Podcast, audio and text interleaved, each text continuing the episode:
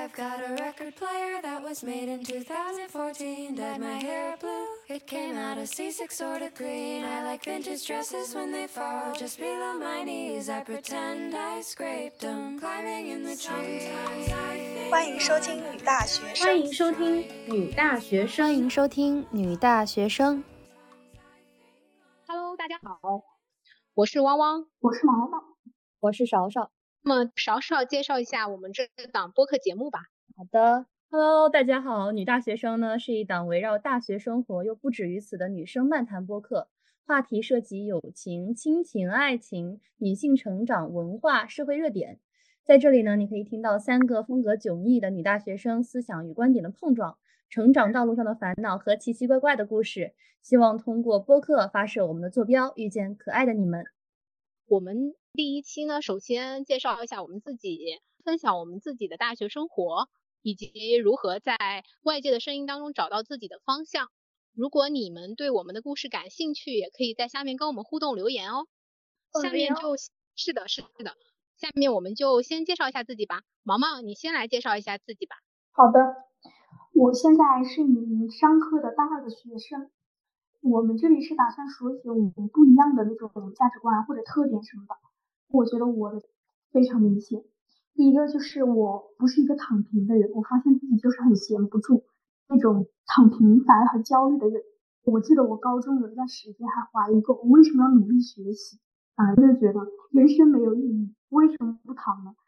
我就受到了反噬，就是那种短期快乐的反噬，我受不了自己很弱的感觉。对我是 ENTP，我感觉这就是我认识的所有的 ENTP 的人的特性，就是受不了自己很弱。第二个就是我很少内耗，特别是在贫瘠的人际关系上，我已经很久没有为人际关系发过愁了。我讲完了。好的，寥寥几句话已经能够概括毛毛。好，那大家好，我是小勺。哦，我是一个在体育大学，但是不学体育的准大三学生。我在体育大学学习播音，很扯。介绍我自己的话，我想到第一个关键词居然是一个烂好人，因为我对很多事情反应都会有迟钝，涉世未深吧，说不好听点就是无知，容易被骗。就举个例子，我前段时间有一个学姐叫小 A，另一个学姐叫小 B，在小 A 面前，我听见小 A 在讲小 B 的坏话，是在不是在讲小 B 的坏话，就是在说他的不好。我就去跟他解释，因为我觉得小 B 在我眼里并不是一个那样的人，我就去跟他解释，并且我扭转他的观念，让他觉得小 B 啊应该也没那么不好。结果之后过了一段时间之后，我们在一个饭局上吃饭，那个学姐小 A 就当着所有面人的面说：“我再也不相信小勺了。上次我还信了他的鬼话，结果他发现我觉得所有人都是好人，我就开始对我自己的价值观、对别人的判断标准产生了质疑。对我觉得这还是一个我需要去学习的很漫长的道路。”对，第二点呢，这其实跟第一点我觉得也有关系。身边的朋友都说我是一个单细胞生物。首先我反对啊，因为单细胞生物草履虫它食物和粪便是从一个口进出的，我觉得很侮辱我。那除此之外，我承认我是一个只能一心一用的人。就比如说我跟别人讲话就没法回消息，回消息的时候我在我旁边讲话我都是听不见的，我就是一个这样子的人，比较的没法让自己顾及到很多事情。最后呢？你干嘛不回我信息？嗯，这点我 这点我们私下解决。这点是非常对不起，这点我感觉我所有的朋友都对我说过这句话，就是你们要度过这一关，因为这是我们检验我们友情能否走到最后的一个坎儿。那最后呢，我还是一个重度的玄学爱好者，包括但不限于星座、星盘、手相、面相、占卜、MBTI。毛毛的 MBTI 是 ENTP，我的 MBTI 是 INFJ，跟他有好多不一样。形象就是一个小老头，我觉得还挺符合 我的形象的。我觉得，呃，目前最近一件可以印证我这个特点的事情，就是我会去花钱占卜我喜欢的男生喜不喜欢自己。对不起，这又是一件很扯的事情。而且更离谱的是，就是这个占卜，他占卜出来的是他不喜欢。欢说他其实他他只是一时兴起，只是对我有兴趣，但他其实不喜欢我，我还可伤心了。但是我打算准备信他的话了，就是我打算放弃这个男生了。结果对不起，我现在谈恋爱了，跟这个男生。你有毛病。反正我就是一个，对，就是一个这样人。不知道大家对我的形象有没有一个比较立体的感觉？很好，小老头。以后我们有代号了。是的。以后我的代号就是折骨眉毛。ENTP 的形象就是一个折骨骨折的眉毛。不是一个辩论家吗？对，确实是一个骨折眉毛。是的，是的，辩论家是一个看起来很精英的。男性，哎，真的，我我最近就是发现了 ENTP 男和 ENTP 女的不同。我之前刷小红书的时候，我就看到了，我觉得很对，我很赞同他。他说，在传统一般是很叛逆的人，或者很有个性的人，就在女生身上会和那种社会的框架所对冲掉，在男生身上就是那种双层憋霸。我正好我在实习的一个同事姐姐。她 date 一个男生，那个男生就是 ENTP 男，天呐，真的好恐怖！救命！他会专门挑起对立跟你辩论，那种以自我为中心啊，还比如给你发起那种男女对立的话题。毛毛说这段时候我根本不敢说话，因为我现在男朋友就是 ENTP。真的吗？但是确实，我觉得他就是比较的能言善辩，巧舌如簧。我觉得就是也是有一些贡献，就比如说。很有上进心，然后会很有野心，会目标感很强。确实，确实，那就是我了。确实，我们讲完了都。好的，我来介绍一下自己。我是汪汪，现在是一名文科生。我的性格特点，我想到的是，应该是洒脱和 emo 的两面，呃，社恐和社牛的两面。首先说一下洒脱和 emo 吧。因为我是水瓶座，水瓶座总有一种让别人觉得我不在乎、我无所谓的感觉。当然，我一直都是这样，只是别人觉得好像我就没有什么事情是能够放在我心上的，好像什么事情到我这儿就是变得一个石头丢进水里，没有任何波澜。上次有一个事情吧，我们学校有一个什么竞选一个什么东西，里面有一些内部操作，然后我同学知道了之后就很生气，他们其实聊了一晚上。那我其实也清楚那个东东西到底怎么回事儿，但是他们第二天就找我吃饭的时候说啊，汪汪，你有没有对这个事情知道？我们当时真的很生气，我觉得啊不公平什么什么。我说我知道啊，但是我真的一点都不在乎，就是这样有点又有点装的感觉，但是我内心是是真的不在乎。好像不好的事情在我这儿来说就是一个很平常的，我就一下子给它过滤掉了。但是，一到晚上的时候，我这个人又会特别 emo，而且开始写各种。长段的文字，可能是文科生的那种特质在发挥作用吧。第二，关于我的社牛和社恐的两面。嗯，上个月月底哈，我就陪我朋友去海底捞过生日嘛。当时我们吃着吃着，他又说生日想搞一个比较有氛围的 party，我就在海底捞目送了三位长得还可以的小哥，我就点他们过来唱歌。特别三个很雄浑的声音在那唱，笑死。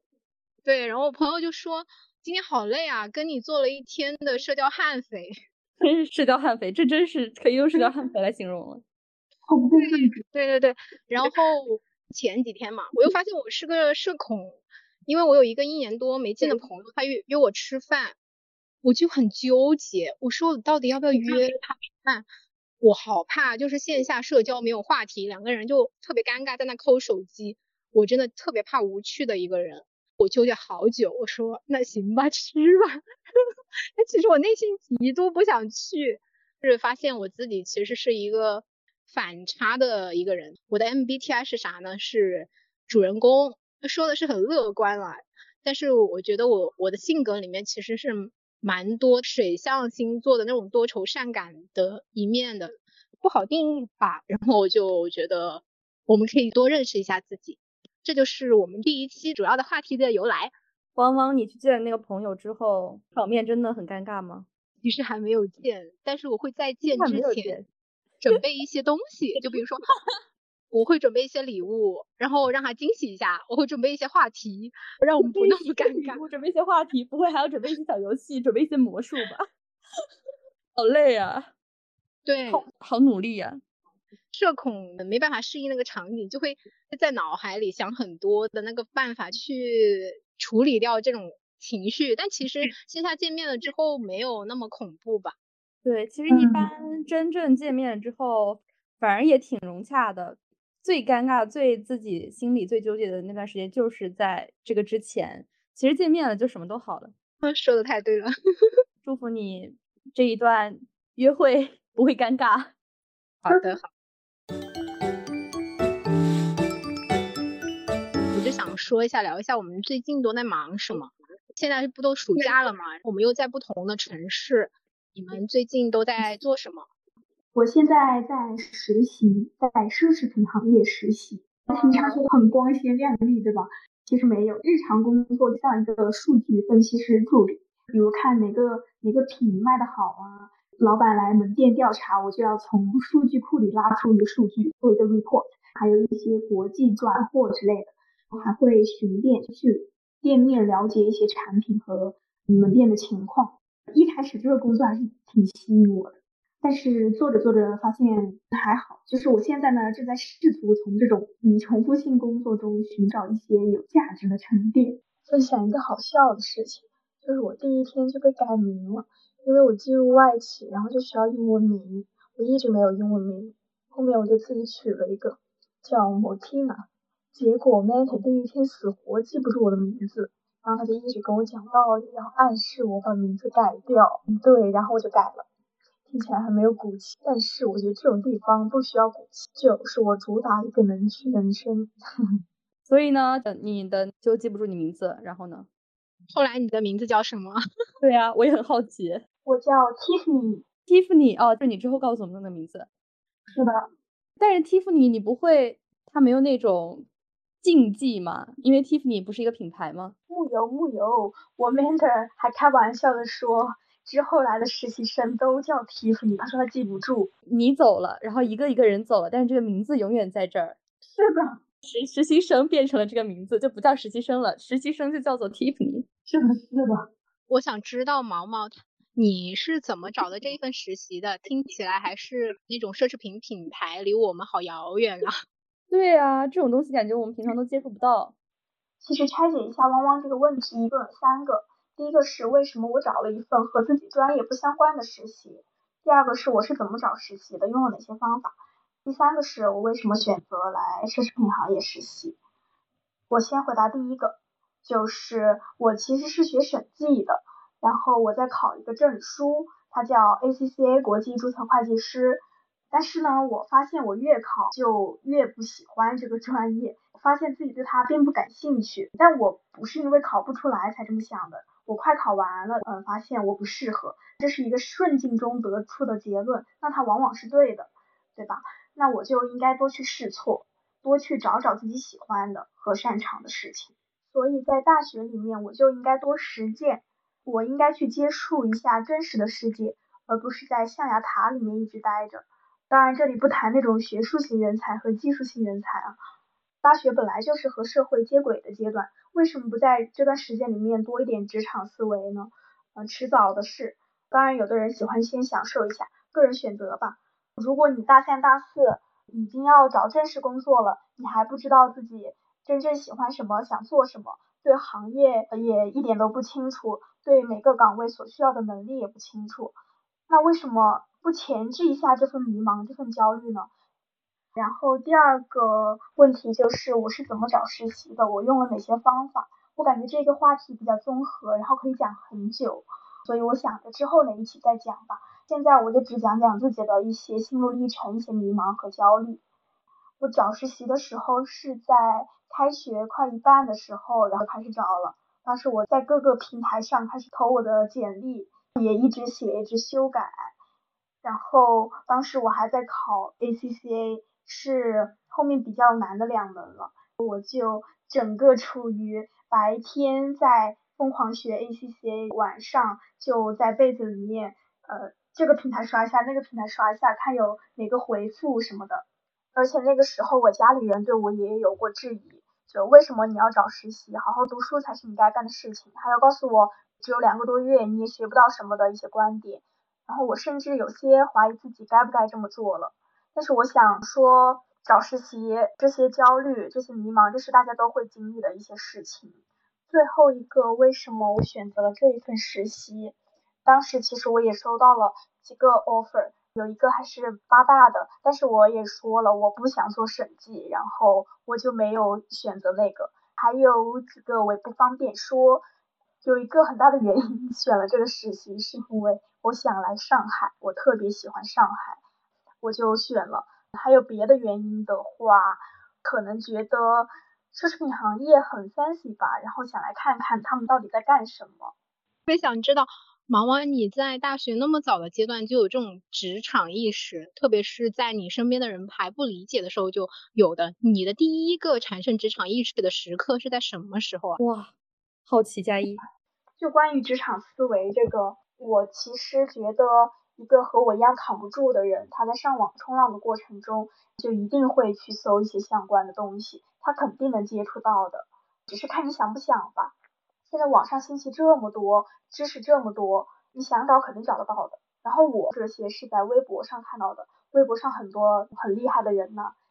确实要有一个接纳信息的心态，不要把它排在外边儿。是的，信息差真的太重要了。我觉得大学生真的要多接触一下外界的一些信息，不要在学校里面看上去超级努力，但是其实你丧失了很多优质信息的来源。啊，但我不是说不要努力读书的意思啊，嗯，你多看一点那种比你厉害那么一点的同龄人或者很厉害的一些大佬，他们在干什么？他们在想什么？他们是怎么过来的？嗯，其实你会对你自己的这些阶段有重新的认知。我之前大一的时候就觉得我自己很努力啊，然后一直在呃考证什么的。但是当我接触一些不一样的一些认知、不一样的人，他们在干嘛之后，我会发现我之前的认知太局限了，我只看到了自己那一块地方。我发现毛毛真的是不仅有那种搜索。信息的能力，而且有辨别信息的能力。你知道你这个阶段能做到的是什么？有时候我会发现，你能搜索到的信息很多，但是有时候你又会被这种巨大的信息所环绕的时候，你会不会产生一种压力和焦虑呢？产生一种茫然感。这个我肯定也是有的，我也经历过。突然这么多信息，这么多建议砸在你面前，你到底该相信谁呢？我有一个自己的方法，就是。你看看给你建议的这个人，他是不是你想成为的样子？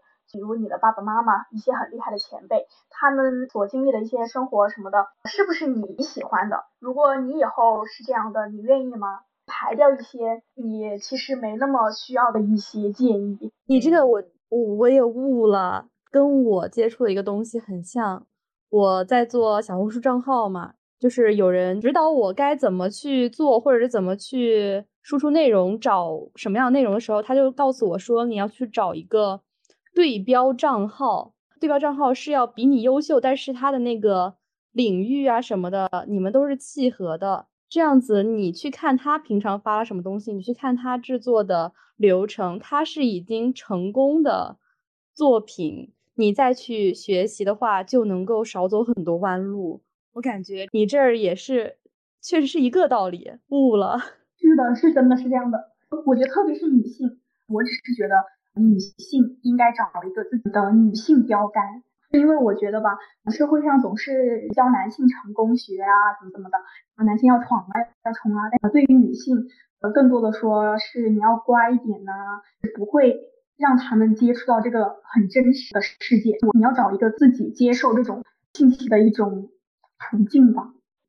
我就有一个自己的女性标杆，她叫谢圣子。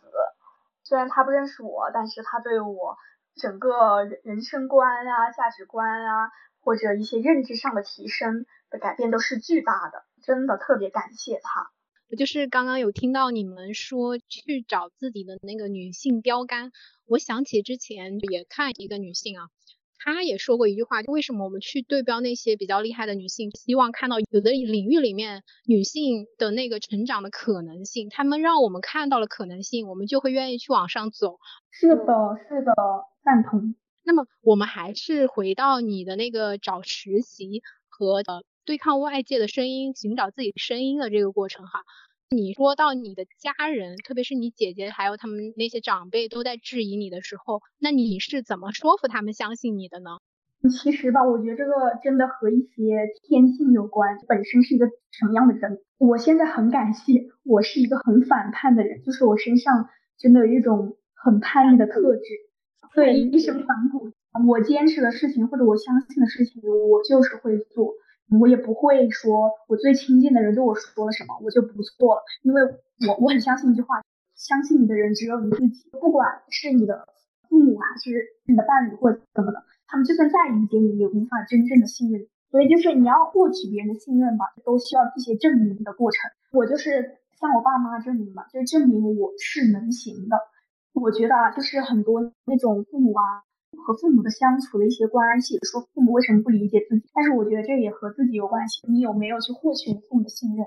你有没有证明给他们看你是可以做到的？你本身也要付出吧，不然为什么别人要信任你呢？然后我就会，我不是在考证吗？其实我觉得我考证也是一种让父母相信我的方式。我一直考，一直考，我能坚持的做下一件事情。我之前跟我爸妈写过一个很长的那种信息。我跟他们聊了很多很多，聊了我自己的看法，还聊了一些人生的规划和选择。其实他们也是会一直跟我说，什么要考研啊，甚至还会说什么时候要结婚啊，之前会这样子。但是我跟他们就坐下来深深的探讨这个事情，后面他们就愿意理解我了。真的好好沟通吧，你不可能就就说为什么不理解，为什么不理解，但是你有什么都不做。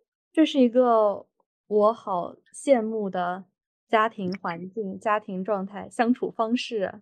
我也是，我感觉我其实家庭关系也并不说很差，但是我觉得我没有办法有一个很好的时机来跟他们深刻的聊这些事情，我感觉会很怪。日常突然讲起的话，嗯，确实确实，我真的很容易跟别人发生那种深度的对话，有很多这样的机会是吗？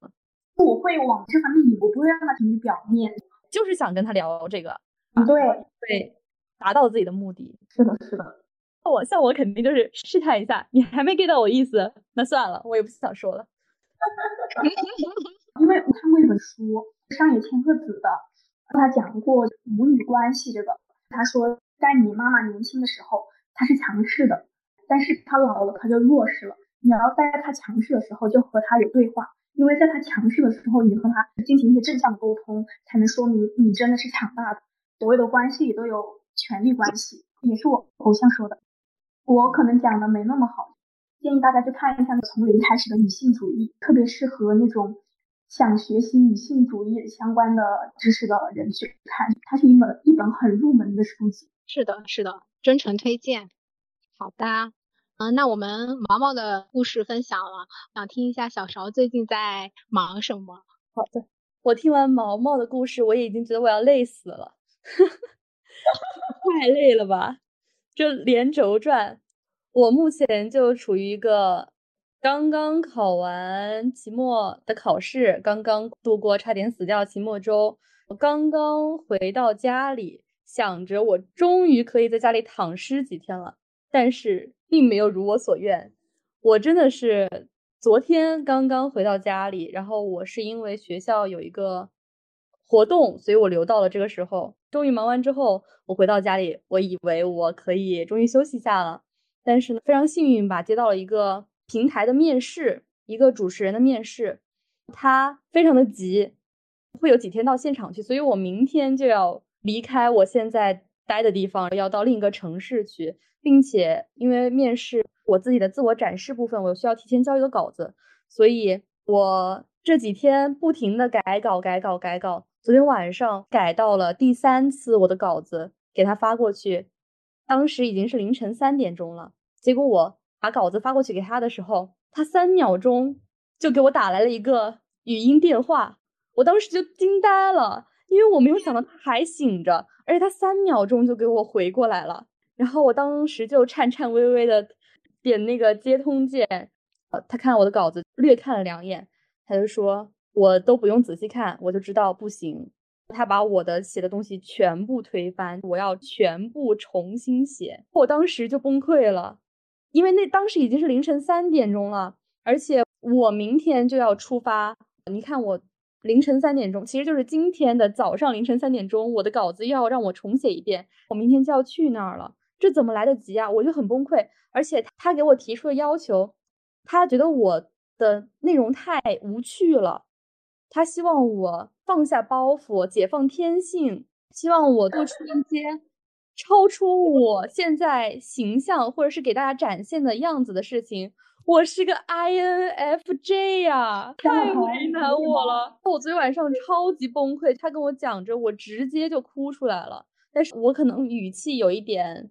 鼻音，但是他应该没有听到我哭，但是我真的就是不停的流眼泪，哭哭湿了好多卫生纸在我的床边上，然后我都想放弃了，我都跟他说姐姐对不起，呃，我觉得我没有办法达到你的要求，现在时间感觉也来不及了什么的，我觉得我真的做不到，我已经开始打退堂鼓了，而他首先先安慰了我的情绪，然后就耐心的告诉我你应该怎么做，他说这确实一个很好机会。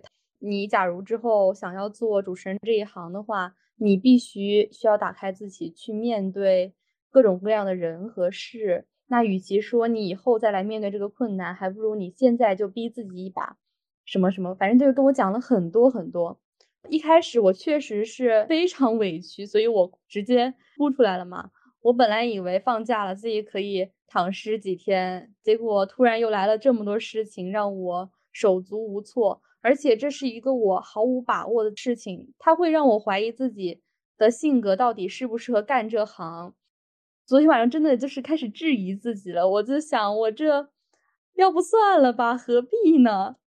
但是我最后冷静下来，他昨天给我打了半个小时电话，在凌晨三点，我换位思考一下，我觉得我真的很感激能够遇到这样一个。对我一个小小角色的面试如此认真的一个，算是前辈吧，他都没有见过我，我们素未谋面，已经改了三四遍稿子了，而且每次改他都会告诉我说我哪儿不好，需要去往哪儿进步。昨天晚上已经那么晚了，我当时就问他，就说你什么时候睡呀？他说他们刚刚开完会。我说那你什么时候睡啊？他说五六点吧。我当时就惊呆了，我说：“那你们什么时候起呀？”他说：“今天上午还有事情，所以九十点钟就得起。”我当时就惊呆了，我说：“我说姐姐还是身体要紧啊，我说身体是革命的本钱啊。”他就感觉他在那边苦笑一下，就说：“嗯，传媒行业就是这样的，说让我现在 先打个预防针吧。”所以我觉得。听到这些东西，首先是对我自己感到无力，其次是对整个大环境感到无力。我刚刚崩溃完，现在又得睡一觉，又得起床重新改我的稿子。不过好在我刚才把我最后一版稿子交给他，他也通过了。也有可能是因为实在是不行了，再不通过就明天就要去了。还是恭喜你，好吧？恭喜你。对，对我就是现在就在弄这件事情。但是我这段时间一整个的状态，我相信大家应该都能够感觉到，也比较普遍吧。一个即将进入大三，但是依旧对未来的方向很迷茫。我不知道该何去何从。我到底是不是要读研呢？我读研要读什么专业呢？我是不是要出国呢？我出国我又要读什么专业？我是继续现在专业，还是我换一个新的专业再读？这种选择。这些纠结，这些分岔路口，都是我非常难以抉择的事情。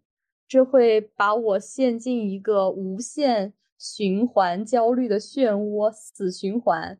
我刚刚听勺勺就是聊到自己最近在忙的这件事情，也相当于是一个很不错的机会吧。反面就是给你带来了很大的压力，而且你也说，就是感觉自己。确实是有很多机会的，但是选择哪一个呢？我好像自己也很无力。对我面对这些机会，首先遇到一个选择就是我去不去做它。之前我是属于来了就无脑冲，但是因为首先我并没有权衡这个机会是不是适合自己的，所以我没有办法每一个都成功，都算得上是每一个都不成功。最后的结果是这样，我发现选选择努力的方向就是这样吧，也是一件非常重要的事情。是的，是的，我觉得说的太好了。选择努力的方向真的是一个挺重要的事情的。分享一下我的选择吧。关于这个选择的机会，我有时候感觉，就算我选了那条路，最后做的东西跟我想的不一样。我大学的时候就学的是新传嘛，当时我的想法也是考新传。我考了之后，就发现自己怎么到了文学专业读研了，完全就是命运的安排。想走的那条路走不通，在这两年就有一种冥冥之中觉得命运是不是早有安排了。那你有那种现在在这个情况下，你去回忆之前的一些小细节，其实早有预兆的这种经历吗？真的有。我现在的这个学校哈，我之前从来没有了解过，因为我当时想的是一心想要考到广东嘛。我现在不在广东，我翻开我以前的手机的照片，就会有很多截图。我发现有一张照片就是我截图了这这个学校，我当时很。神奇，我就毛骨悚然，鸡皮疙瘩都起来了。对我，我就说我我从来不记得我截图过，那是因为我有一个习惯，就是一直翻以前的东西嘛。我想回顾到底是什么让我今天会活在当下这一个这个地方这个时刻做的这个事情，我就发现原来一切都是点连成线的那种感觉，就很神奇。冥冥之中啊，我感觉是，我是相信，我是玄学爱好者嘛，所以我是相信世界上是有这样一些超自然的力量的，只是我们看不到而已。你们别笑，听到这些事情，我就会觉得很神奇。我也是在回看的时候，发现自己的经历虽然平平淡淡吧，但是也有一些奇妙的时刻。不管是你遇到一个人也好啊。还是你认识一个老师也好，很神奇。我现在认识的导师是我之前在当时是考上研了之后，那个暑假学校让我们自己选一些读的书嘛，我就随便选了一本。呃，我们的导师也是随机分的。后来发现我读的那本书就是我导师研究的方向。天呐，真的，这就是缘分。对，很多事情就是一个缘分吧。就比如说今晚我们在这录播课。对。我们能够聚在一起就是一个缘分了。现在聊一下我最近做的事情哈。我最近在忙自己的论文，就找自己的求职方向。因为我身边的朋友什么的，就是会想要去当老师呀，或者是参加一些考试。我之前其实也是在做这件事情，所以说我其实是一个有点随大流的人，我就别人在做啥我也去做。但是最近最近我就停下来了。我就想说，这件事情真的是我想做的吗？有没有什么事情比这件事情还想让我做？是吧？是吧？真的要停下来好好想一想，心自己真正喜欢的是什么？找自己喜欢的方向，而不是大家觉得好的方向。是的，我们三个其实都在做这件事情。是的，都在探索自己的道路上。对对。但是我觉得毛毛应该已经探索差不多了，很可怕。没有，没有呢，我是还在探索，只不过起步的比较早。好像是的，我最近还在兼职别的工作，就不仅这里，还有份实习，线上有一个咨询师助理。因为我很喜欢 IP，我想就是了解一下这个行业，还有就是那种知识付费的行业啊这些，我就想做一下这种助理，然后去了解一下这个闭环，看着他们从零到一做。天呐，我真的很佩服，就是毛这种自己非常主动性的去。收集或者是寻找自己喜欢、想要去努力的方向，去收集他所有信息，自己去从零开始这样一个过程，我觉得真是太厉害了。要我就是无从下手，手足无措。我就想分享一个我身边，我觉得是我这个年龄阶段最成熟的一个人，是我们班的一个同学，他是一个男生，他在上大学之前。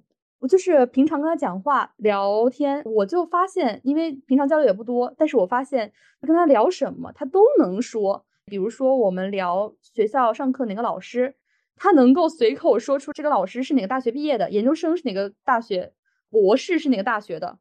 他是什么方向的，他读的是什么专业，真的随口就就能说出来，他就知道这个老师水平是什么。我有一次就问他，就说你为什么会知道这些？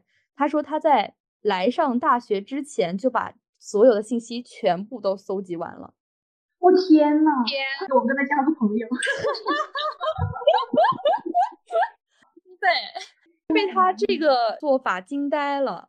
我就反观自己，我来读北京体育大学之前，我对他真是了解的程度应该是十分之一，比他了解的程度要少个九九份。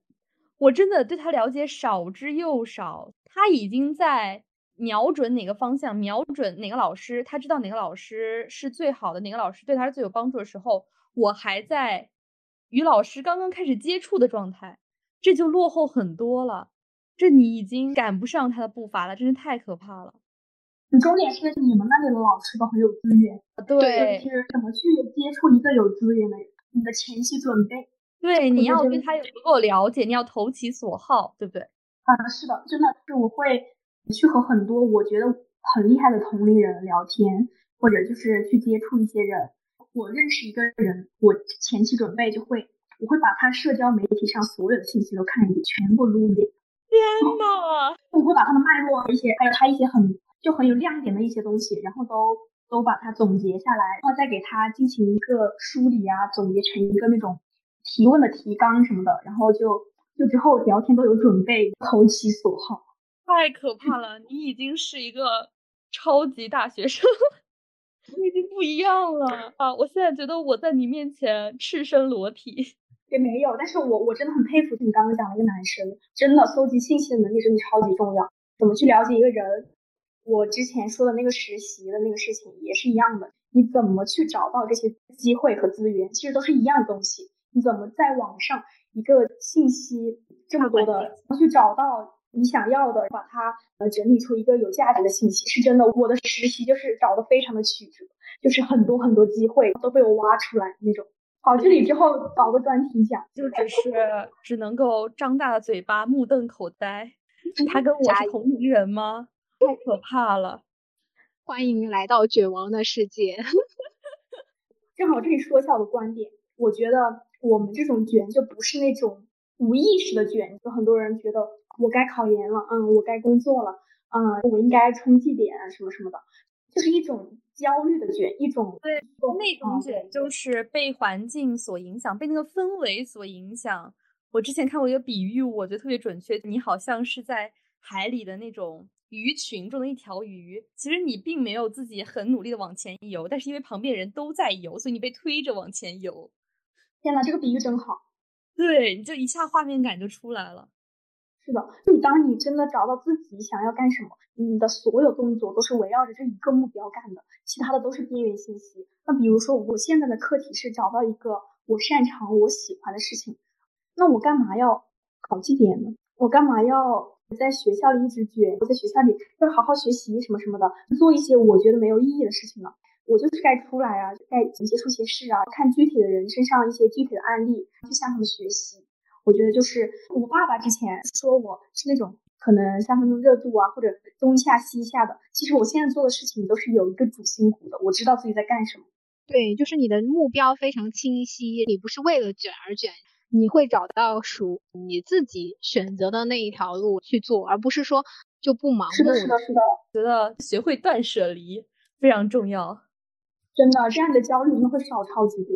而且人的精力就那么多，你不可能把所有事情都做好，你不可能把它分配到所有事情上面去。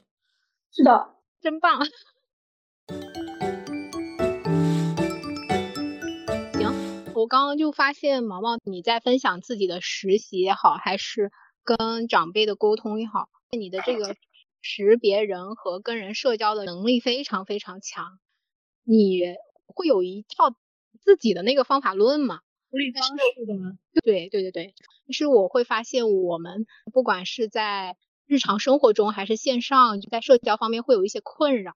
比如说，我有时候跟老师沟通的时候，啊，我就会想，我这样说是否合适，或者说你这个事情是不是应该再等一等，等老师做了那个动作了，我再主动跟他沟通。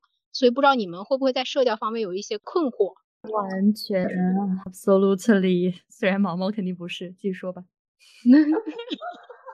我 太有共鸣了，对不起，感叹一下。那你说，嗯，要么小小勺先说。不是不是，我就是对刚刚汪汪说的那两句话非常有共鸣。感觉看见那我说，我觉得只要这个做这个事情我不是亏的，我就会做。比如说社交，你刚刚会说很纠结、很迷茫什么什么的，到底要不要做？只要这件事情对我没有坏处，我就会做。就比如说。我去加人，就你们可能会说啊，大佬会不会加微信，或者说我喜欢的人或者怎么的。但是如果这件事情对我没有损失，那我就会做。就有可能我撞到了呢，而且现在看结果，我好像做对了啊，这是一个。第二个就是我和人相处，我是一个很内观的人，很会分析自己的人，所以我会看到一些人性的暗面。开始讲的有点玄乎了，我会发现自己的一些。不好的地方，或者说发现自己的一些贪念、一些虚荣、一些欲望。我又记得我我 model 说过一句话，就是你理解了一个人无意识的行为，你就理解了别人的弱和攻击。好，然后我现在来解释一下这句话，就是无意识的行为，你可能你自己都不知道自己在想什么，但是我却能知道你在想什么。就比如我之前这样子想过，那我就可以合理的推测，你现在在一个相同的情况，你跟我之前想的是一样的。有时候我能察言观色啊，或者什么的，看到别人真正的想法。我刚刚讲就是，比如说，可能有的人不接受吧，不接受自己有一些虚荣啊，有一些呃欲望啊什么。但是我是觉得每个人都有他的暗面，要合理的对待这些暗面。你要是接受了自己的，你就能推测别人。我很喜欢研究这些东西，我喜欢研究别人微表情下的真实情绪，我觉得这是个很有意思的事情。天呐，真是感觉。对，对不起，感觉在你，在你面前都不是赤裸的了，皮都没了。但是我也有弄错的部分呢，有时候。呃，我之前其实是一个很敏感的人，呃，虽然我现在也很敏感。我初中的时候就是一个很自卑的人，或者说就是我也经历过一些。对吧？天呐，我也觉得很惊讶，大大震惊。就是我当时真的很自卑，什么容貌焦虑啊，什么。而且我就算我当时成绩在我们班很很好，我也会觉得很自卑。我还经历过一些言语上的暴力啊，又包括我在大一暑假的时候一次实训营，我也经历过。比如我之前初中的时候，有个人说一看到我就觉得我不是什么好人，就说看我的面相就觉得我是一个那种啊你们懂的，就是那种啊那种意思，我就会觉得很自卑。为什么要这样说我？当时就处在一种就被这种情绪都裹挟住了哦。呃，就想到一句话，每个会察言观色的人，他之前一定经历过一些就是你想象不到的事情。逼到那个条件下，才就是激发出人的这种这种潜能。对，对不起，我想跟大家说啊，毛毛他这个人的形象，我跟他是一个初中的，他初中的时候就是那种。扎着一个小辫子，前面卷卷的那个毛，后面也卷卷的，头发也短短的，是一个很可爱的一个那个马尾辫，很小只，然后很娇小。她长得很可爱，很可爱的女孩子。其实她的，你们听她讲话，觉得她是一个野心很强，然后是一个把工作、把事业挂在嘴边那个女孩子。但是你看到她，你就会觉得她就是那种乖乖女，感觉别人说什么她都会顺着的那种女孩。居然有人说她看起来坏。我不可理喻，我当时听到我都我都想哭了，你知道吗？真的就很很难受。反正我觉得不可思议，是不是很反差？没想到吧？反差很大。过了青春期，但是依旧陪伴在身边的朋友，感觉挺难得的。是的，是的。对，那个时候我们还不是一个班，其实我们初中并没有任何的交流，都只是知道对方，对吧？在高中时候我们分到一个班了，才开始。认识，才开始真正的相处。我也忘记是为什么会走到一起，反正也是缘分吧。我觉得是的，我真的跟他是两个反面的人格一样，完全不一样一样的人。毛毛这个人真是太让我震惊了，就我完全看他他人完全想象不到他是一个这样的性格。他不是相由心生吗？这鬼话，你让我怀疑了面相学的真实性。玄学爱好者推翻，你让我开始质疑我自己的价值观了。对，然后毛毛也是第一个让我质疑星座的人，他是一个双鱼座，太可怕了！怎么会有双鱼座这个样子？对你跟我认识的双鱼座一点都不一样。我认识的全部毫无例外多愁善感的要命。对对对，是。那可能我初中是你眼里的双鱼，你知道我初中还发那种非主流文学在 QQ 空间发，是吗？谁不发呀？算了，那个年纪谁都发。你你你说你发了什么？有点不敢说了，好吗？不行，你都已经站在那个位置上了，你现在不说就扫兴了。就比如说什么，让我想一下，大概这个意思是我一直在雨里什么奔跑，没有人给我伞这种话。他说的很文，没有我这么大白话。懂，我很懂，感觉我应该发过类似的话。我只能说感谢我们是一个年代的，我还能听得懂。所以说，我们刚刚就是从人际关系聊到了这里。那长大之后，我们看待人际关系又有不一样的想法。就刚刚毛毛有说，如果说做这件事情，感觉自己其实并没有损失什么，最后结果也是好的，我觉得这个心态就很值得我们借鉴。对，他刚刚讲的时候，其实我就想到我在大学有一个非常大的与对自己有利可图的人来相处，虽然。这一个话题听起来非常的势利眼，但是现在我真的觉得这绝对是一门必修的课程。就比如说像是老师和领导，你在身上他们身上可以获取的利益就是资源、绩点、就业等等等等。还有就是你的同学、你的学长学姐、你的上级，甚至你的学弟学妹，他们都可能会有一些你没有得不到信息。大学信息差很重要嘛，人脉。甚至说一些情绪价值，人是社交动物，你可能需要从他们那儿获得一些情绪价值。是的，大家体会，比如说对于老师和领导，我一开始啊上大学的时候，我是这样的态度，觉得自己不需要这些东东西，对于他们就是不讨好、不巴结，觉得自己是千里马，总会遇见自己的伯乐的。那假如你不欣赏我的话，我也不强求，我会觉得这种东西是。官僚气很重的东西，我想去逃避它，而不想去附和它。我会很想逃走，我很很不喜欢那样的环境，而且我也会怕自己在别人眼中变得很可笑。但是慢慢成长，也是遇到了很多事情，我开始换一种思路想，换位思考。我之前去外面带过课的一个学姐回来给我们讲她的故事，她这么说的。她说：“当你开始做老师之后，你就会发现那些会来事、会拍马屁的学生，就是会讨人喜欢。你绝对不会去讨厌他们的，你你绝对不会会觉得他们是那种很世故啊、很势利眼，你不会是这么觉得的。你只会觉得他们好可爱啊。你想着他们嘴又甜，又会拍马屁，或者是上课之前啊给你带一颗糖，你只会觉得被人喜欢。”总的来说，还是一件开心的事情。至少你不会去讨厌他们的。就打个比方，男人他为什么会喜欢绿茶？女人她为什么会喜欢渣男？因为你一撅嘴他就知道亲，你一皱眉他就知道哄，你一生气他就说离不开你，就像是垃圾食品一样，不健康但是很香。我一下就感觉悟了，你知道吗？你何必去端着你自己的那一个不知道有多少价值的自尊心？来把自己端在那儿，而可能去失去很多机会。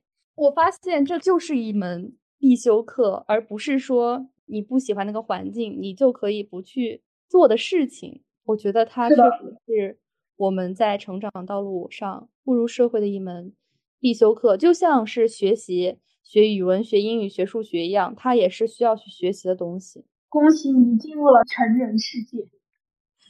我真的，我之前是想想不到，就是。你你会自己悟到这些东西的，真的。嗯，你之前跟我一起聊天啊，你会跟我讲你学校的一些什么事情。你聊到过一个男生，说他就一一开学就会跟就会给保安递烟什么的，就可以随意进出校门。你说他，你当时说他很很很社会的那种。我我当时被他吓到了，我就觉得怎么那么社会，而且他也是湖南的。我想我这老乡怎么那么社会，怎么这么这种风气这么重？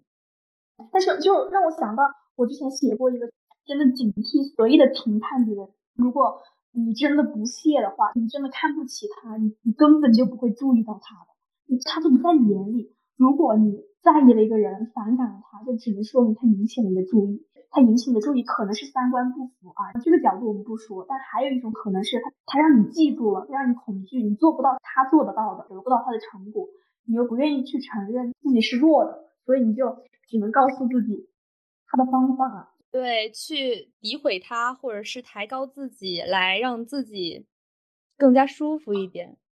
过了很久之后，我也看过一句话，就是说，你会讨厌的所有人都是因为他让你感觉到了威胁，他让你觉得你受到了威胁。确实，我现在回想起这件事情，当时我就是觉得这个男生他凭借自己的这种社交方法吧。他因为给保安递了烟，所以他之后在学校里面来去自如，他完全没有了这样一个障碍物。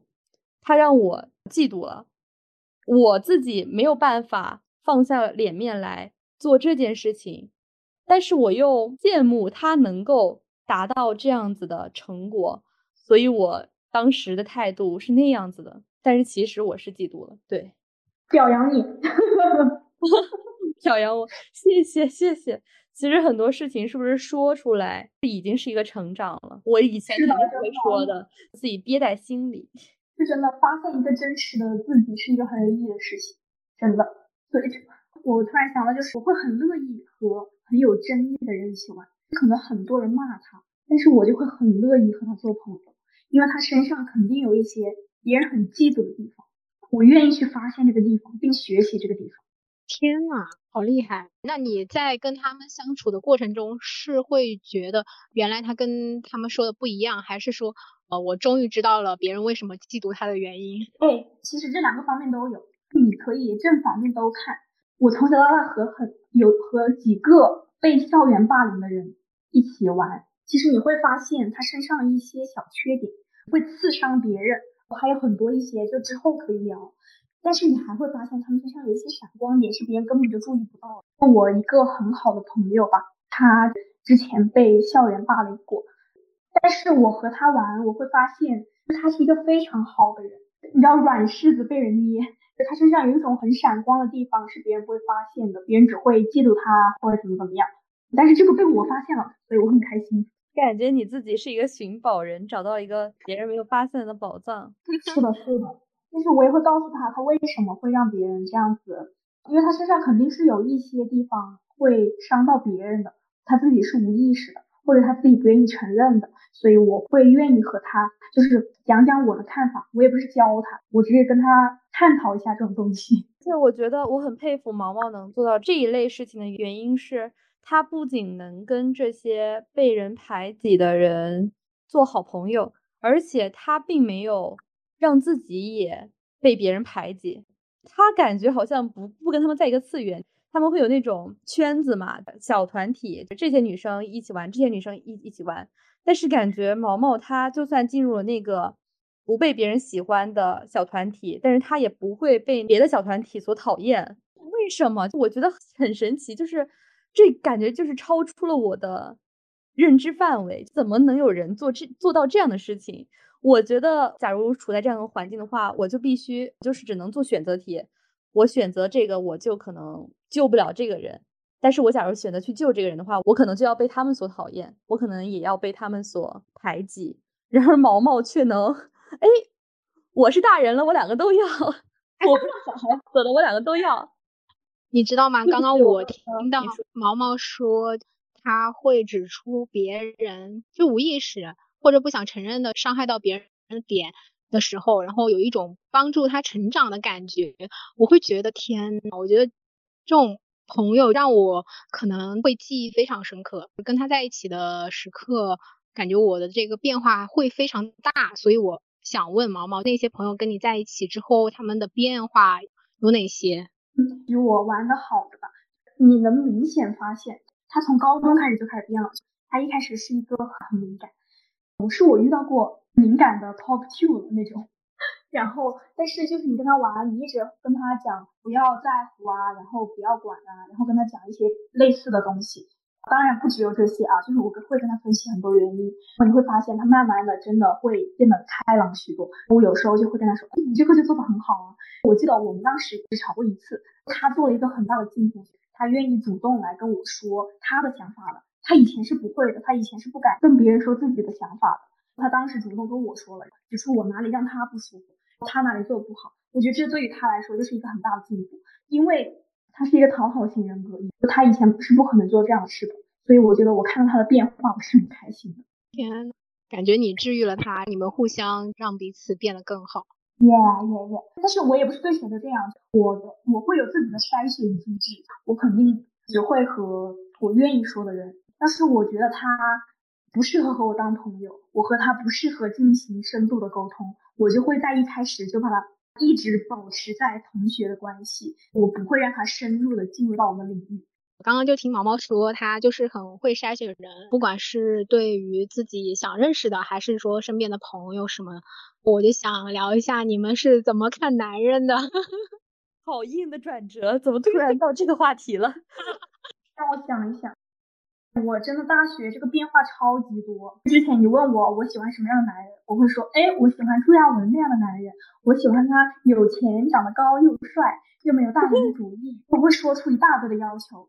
你就会说，嗯，你的标准真高，就大概是这么一个场景。但是现在我谈第二段恋爱之后，我就会发现，我会找出三个我必须要求我的伴侣有的品质，和三个我不可能接受的品质。你会发现，当你的这种要求啊，呃，你具象化之后，你就会发现，怎么说呢？能避免很多时间上的浪费吧？是的，是的，是的。还要是我的第二段恋爱对我的成长真的超级大。是的，我我们之后专题再讲吧。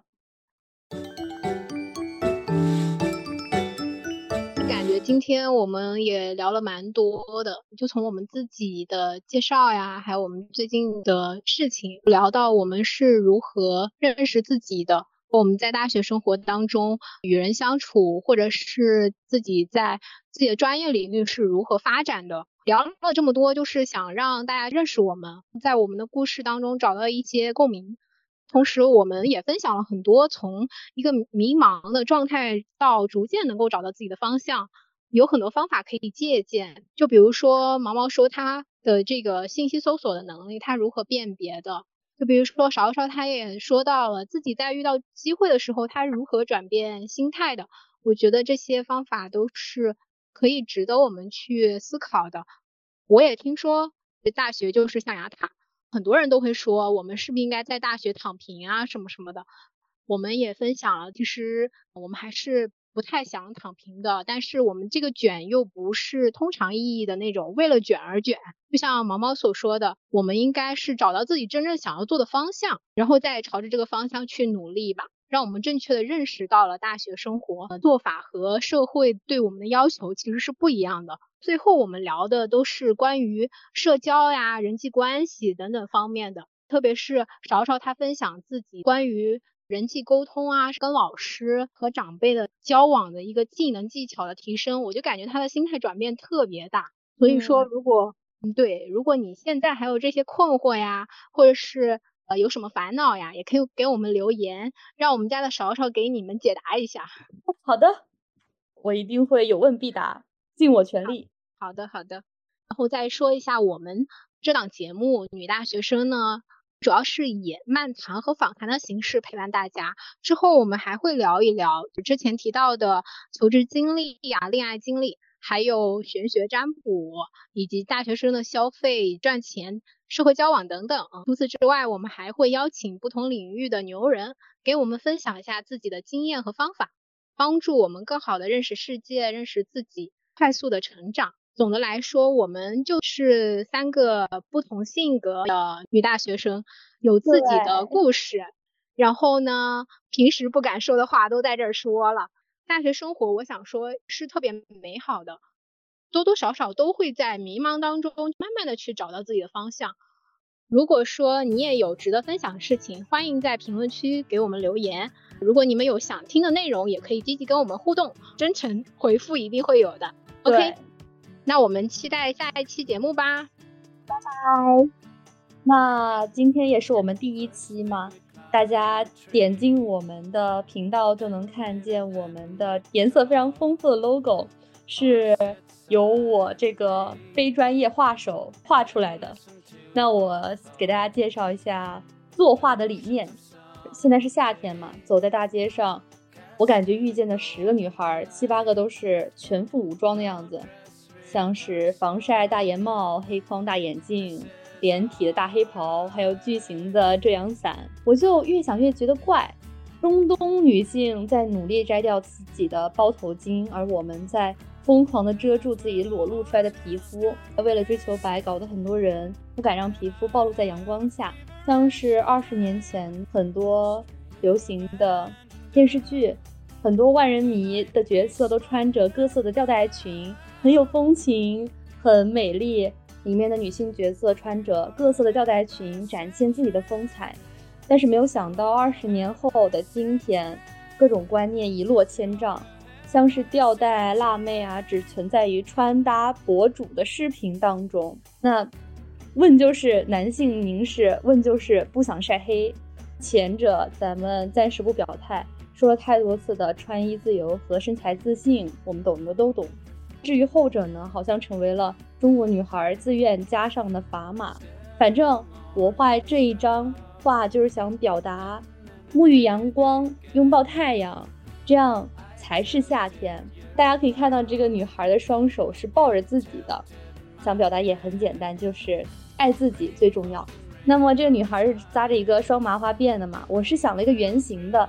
有个电视剧叫做《小小安妮》，里面的女主角是一个双麻花的红头发女孩。虽然我为了色彩鲜明，把头发这个上面弄黄了一点。嗯，大家不知道有没有小的时候看过一本书，叫做《绿山墙的安妮》。这两个安妮就是同一个人，我很喜欢她。安妮这个角色在剧情的发展过程当中，不断的冲破束缚，打破偏见，所以我就想把我们 logo 上面的这个女孩的头画成她的样子，但是背面的图片嘛，发挥的空间不多，所以就只能这样了。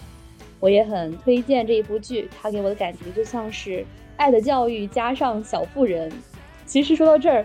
我本来第一个想法是想以《小妇人》里面的乔为原型来画的，我也非常的喜欢她，但是她的头发是卷卷的那种，太难画了，所以我就想到了 Plan B 小小安妮。那她的故事非常的温暖，反正我看第一集的时候就哭了，不知道铁石心肠的毛毛看第一集会不会有这个效果？每个女孩，我觉得应该都或多或少能从安妮身上找到自己的影子。另一方面，我觉得他的故事线把女性话题也融合得非常好，跟我们整个播客想要表达的调性是非常符合的，所以这就是我制作这个 logo 的起因、经过、结果，最后交出了这样一个答卷，我很满意。